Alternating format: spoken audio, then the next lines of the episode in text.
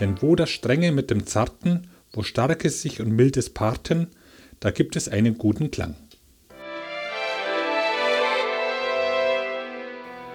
In Rudolfstadt begegnet er erstmals seiner zukünftigen Ehefrau Charlotte von Lengefeld. Seine durchwachten Nächte haben unsere Tage gehellt.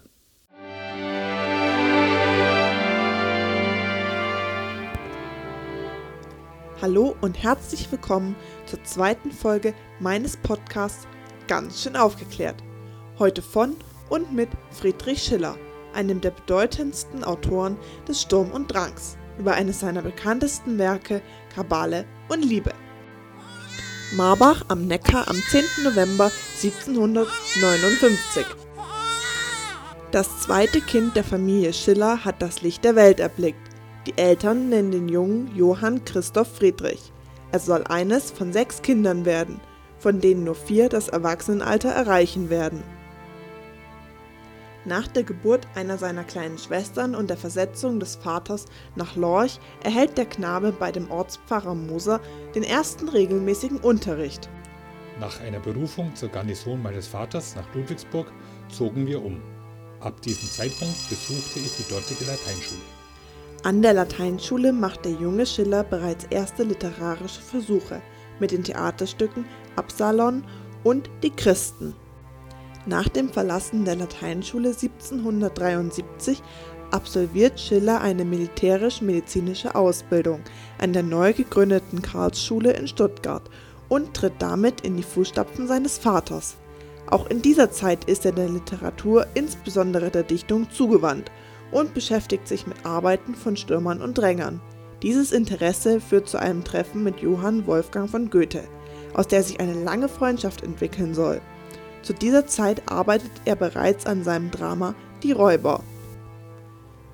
In den nächsten Jahren vollendet er das Drama Die Räuber, das später in Mannheim uraufgeführt wird, und beginnt mit der Arbeit an Die Verschwörung des Fiesco zu Genua, und Louise Millerin, das später als Kabale und Liebe bekannt wird.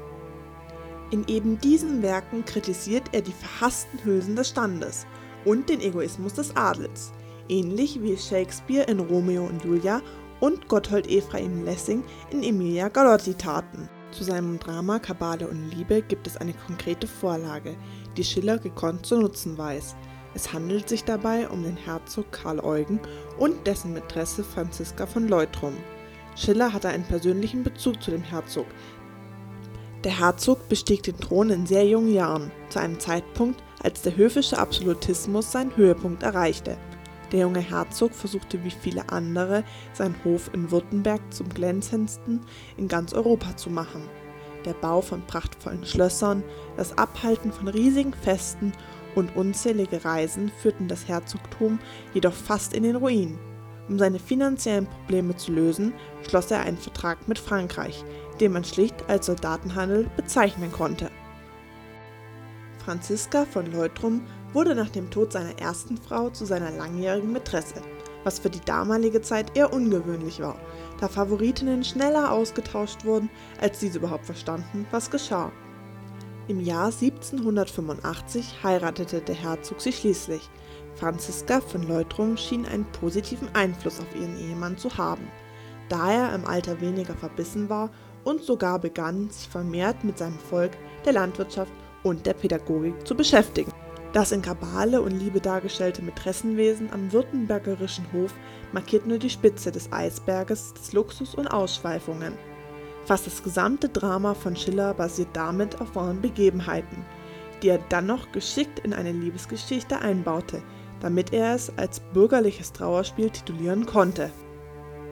Ferdinand und Luise haben jedoch historisch gesehen nie gelebt.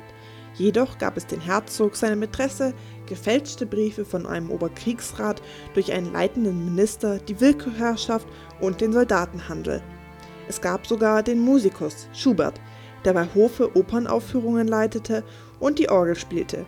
Ihm gelang jedoch nicht der Balanceakt zwischen Adel und Bürgertum weshalb ihn auch seine Frau verließ. Damit ist auch die historische Referenz zu Luises Eltern gegeben.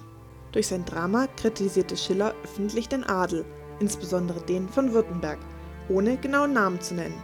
Er bietet damit dem Volk und dem Bürgertum einen Einblick in die Welt der Aristokraten, die so weltfremd erscheint.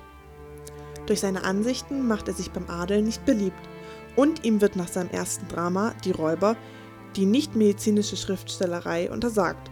Sollte er sich widersetzen, droht ihm die Einkerkerung. Um seinen Beruf weiter zu folgen, blieb ihm nichts anderes, als unter diesen Umständen aus Stuttgart zu fliehen.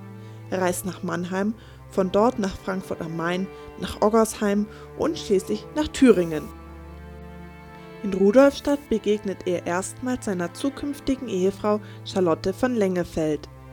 1789 erreicht er gleich zwei wichtige Meilensteine. Ich begann eine Professur als Historiker an der Universität von Jena und ich hielt um die Hand meiner geliebten Charlotte von Lengefeld an. Ich heiratete sie am 22. Februar 1790.